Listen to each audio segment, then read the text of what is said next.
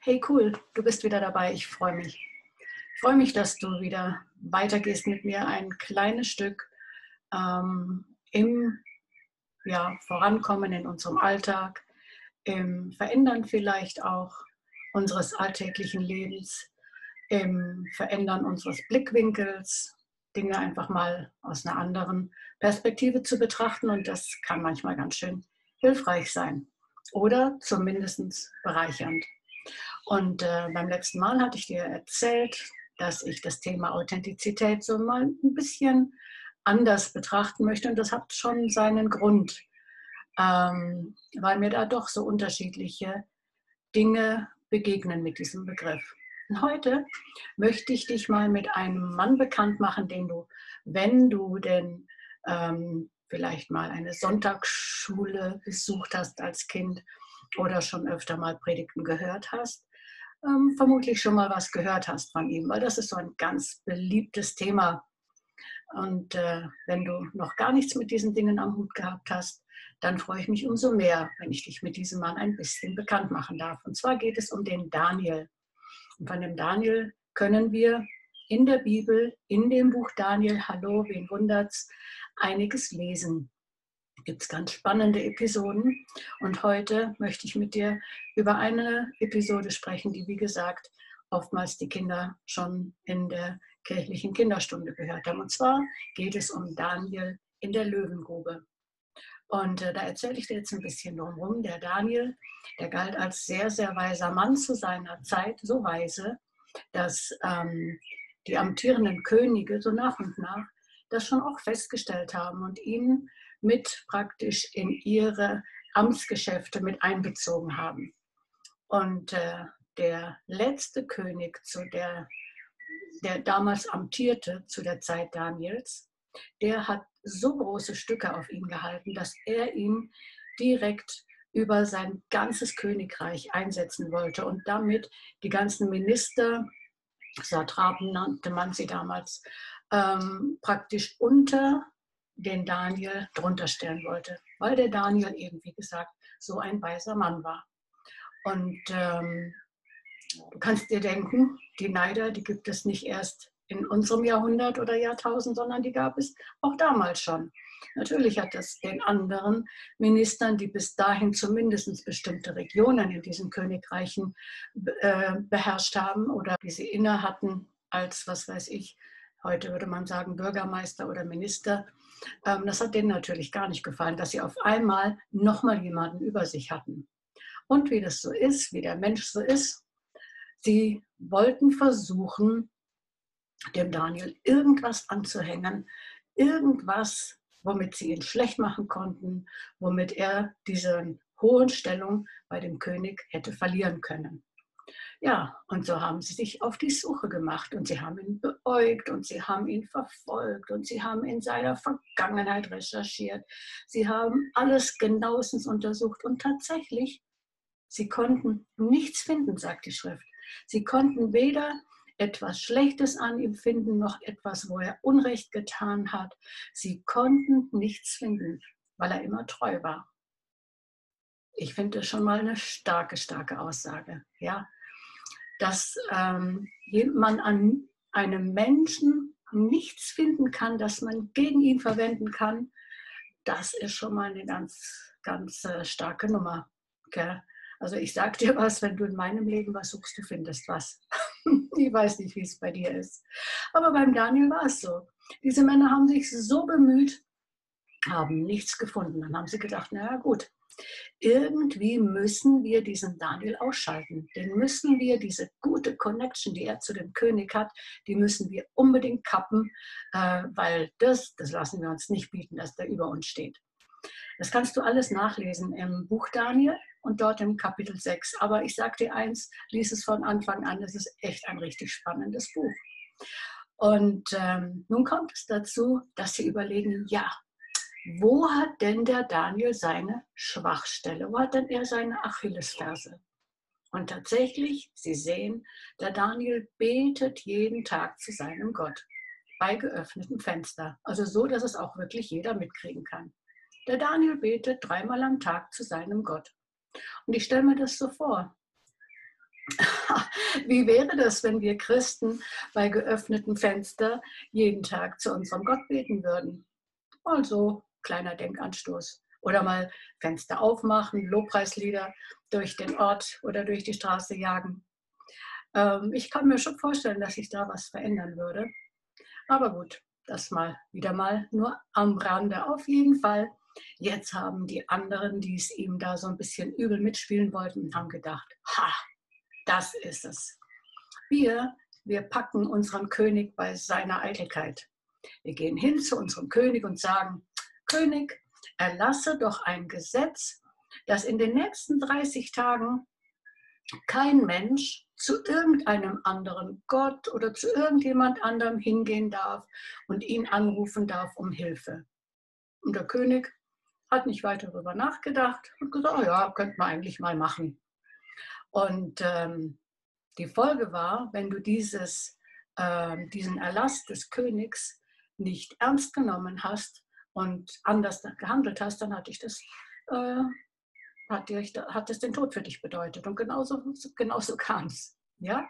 Also es ging dieser Erlass durchs Land und keiner darf 30 Tage lang von irgendeinem anderen Gott Hilfe erbitten oder irgendeinen anderen Gott anbeten, außer den König.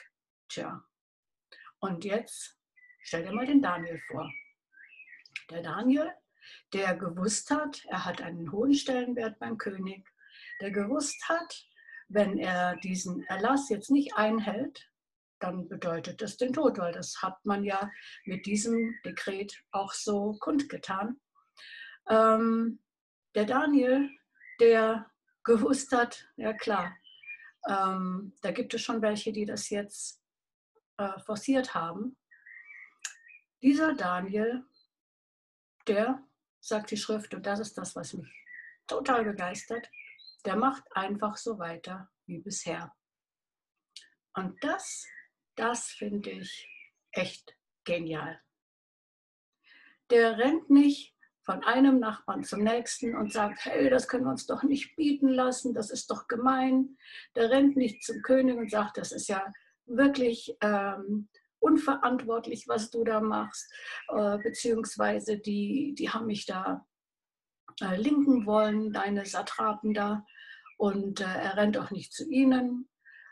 Er rennt zu keiner anderen Person, um irgendwo sich zu rechtfertigen oder Hilfe zu erfahren oder ähm, einen Komplott zu schmieden gegen das, was da gerade passiert ist. Überhaupt nicht. Der Daniel, so steht geschrieben, machte so weiter wie bisher. Er betete weiter zu seinem Gott. Und er ließ auch weiter die Fenster offen, in dem Wissen, dass die anderen das ja hören würden. Und es kam, wie es kommen sollte. Natürlich sind die anderen hämisch gleich zum König gerannt, haben gesagt, König hast nicht du gesagt, dass man ähm, den, dass man niemand anderen anbeten darf. Hast nicht du das erlassen, König? Und na, doch, habe ich gemacht. Und wir erzählen dir was. Ha, dein toller Freund da, der Daniel, der hält sich nicht dran, der nimmt dich nicht ernst, der schätzt dich nicht wert, der betet einfach weiter zu seinem Gott. Und ähm, dann ist dem König erst bewusst geworden, was da eigentlich gelaufen ist. Dann erst hat er ähm, die Lunte gerochen beziehungsweise wahrgenommen, was da tatsächlich im Gange war. Aber das Problem war, der König war an sein Wort gebunden. Wenn du mal etwas erlassen hast, dann konntest du als König nicht einfach sagen, oh, ich überlege es mir jetzt mal gerade anders, sondern er musste sich an das halten, was er gesagt hatte. Das heißt, er musste tatsächlich vom Daniel fordern, ja, sein Leben eigentlich. Und so kam es, dass der Daniel in die Löwengrube geworfen wurde.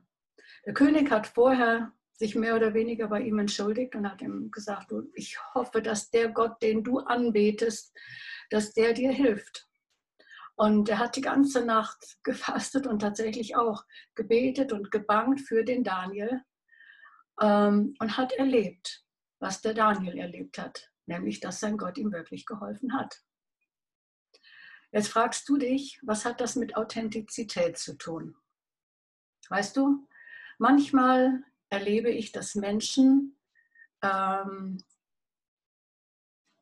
mich oder uns, die wir, mm, die wir erzählen, dass es uns gut geht oder die wir davon sprechen, dass es uns gut geht, obwohl es uns vielleicht menschlich gesehen gar nicht immer so gut geht, als Heuchler empfinden. Als Menschen, die, nicht die Wahrheit sagen, weil wir unseren Gefühlen nicht freien Lauf lassen, weil wir nach draußen nicht unbedingt alles tragen, was in uns ist. Und ähm, da möchte ich ganz klar einfach mal ein bisschen, äh, auch da wieder so ein bisschen kitzeln. Es geht mir nicht darum, um Menschen, die nach draußen immer ein strahlendes Gesicht haben und immer alles äh, supi und alles Friede, Freude, Eierkuchen ist und die daheim dann aber echt eine riesen äh, Stress machen, Unfrieden haben, Streit haben, äh, in permanente Sorge leben und andere mit reinziehen. Das meine ich nicht. Das ist für mich auch nicht authentisch. Aber so wie der Daniel, der eben nicht, und ich bin sehr, sehr davon überzeugt, dass ihn auch über Angst überkommen hat, dass ihn auch Wut überkommen hat, dass ihn auch ähm, Ärger auf diejenigen, die ihn verraten haben, überkommen hat.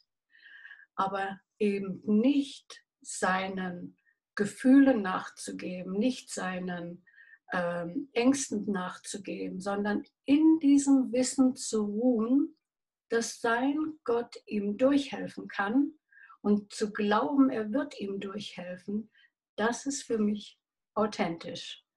Und ähm, deswegen möchte ich da einfach ein bisschen mal eine Lanze brechen für die Menschen, die nicht alles sofort nach draußen tragen, sondern es erst mit ihrem Gott ausmachen. Und äh, weil sie genau auch aus diesem Grund diese Wunder erleben können. Weißt du, das Problem ist, wenn jetzt ein Daniel sofort ähm, andere Menschen mit einbezogen hätte, hätte er die Hilfe zuerst bei Menschen gesucht. Und äh, was hätte es gebracht? Es hätte noch mehr Unruhe gebracht, noch mehr Unfrieden, es hätte noch mehr zu einer Eskalation kommen können. Und so auch wir in unseren Familien. Wenn wir die Dinge nicht mit der ersten Instanz zuerst besprechen, dann kommt durch Angst, durch Sorge, durch ähm, Zweifel, kommt Stress in die Familien, kommt in die Ehen, Stress in die Familien, in den Freundeskreis und weit darüber hinaus. Das heißt nicht, dass wir nicht Dinge mit anderen Menschen besprechen dürfen. Aber meine ähm, Ermutigung ist immer die erste Instanz zuerst, nämlich Gott. Und dann wird Gott dir zeigen, mit welchen Menschen du über deine Situation sprechen kannst, sprechen sollst und äh, wird dir da auch weiterhelfen. Wird dich ähm, entweder aus der Grube ziehen oder wird die, die dir übel mitspielen wollen, wird ihnen, ähm, so wie es beim Daniel war, das Maul stopfen. Also, meine Ermutigung ist, hau nicht alles, was du denkst, was du fühlst, sofort nach draußen, sondern haus erst deinem großen Gott hin und er wird dir dann sagen, wie es weitergeht. Beim nächsten Mal möchte ich gerne tatsächlich nochmal über das Thema Authentizität sprechen und dir nochmal einen Mann vorstellen, der mir auch hilft in diesen Zeiten, in diesen Situationen, die das Leben für dich und für mich so jeden Tag bringt. Auf jeden Fall wünsche ich mir, dass ich wieder mal ein bisschen zum Nachdenken bringen durfte, ähm, dich ermutigen durfte, weil bei Gott ist nichts unmöglich. Da müssen selbst Löwen das Maul halten, wenn sie kein Recht haben, dich anzugreifen. Wenn du so wie der Daniel treu bist, zuverlässig bist, zuerst bei deinem Gott die Hilfe suchst. Bis demnächst. Und was wünsche ich dir denn heute? Einfach einen schönen Sommer. Tschüssi. Hey, und äh, jetzt noch eine kurze Ermutigung. ähm, wenn du ähm, gefallen gehabt hast oder wenn es dir gut getan hat, dieser Impuls oder diese Gedanken, dann äh, lass doch auch andere daran teilhaben. Teils einfach. Entweder über diesen Kanal oder aber du kopierst dir die ähm, oben diese URL und versendest sie per Mail oder über WhatsApp oder TikTok, wo auch immer du gerade unterwegs bist. Weißt du, ich empfinde, dass so viel Müll verbreitet wird, mit Verlaub. Und das geht rasend schnell. Wollen wir nicht uns zusammentun und gute Saat verbreiten? Ähm, das geht auch mit ein paar Klicks. Und ähm, es hilft mir, aber es hilft vor allem, und das ist letztendlich auch mein Gebet, Menschen draußen, die noch nichts von der Güte Gottes gehört haben vielleicht. Oder ermutigt sie an irgendeiner Stelle. Und äh, wenn du mich unterstützen möchtest, findest du unten ähm, auch eine Möglichkeit. Okay, für heute alles Liebe und hoffentlich bis bald. Ciao.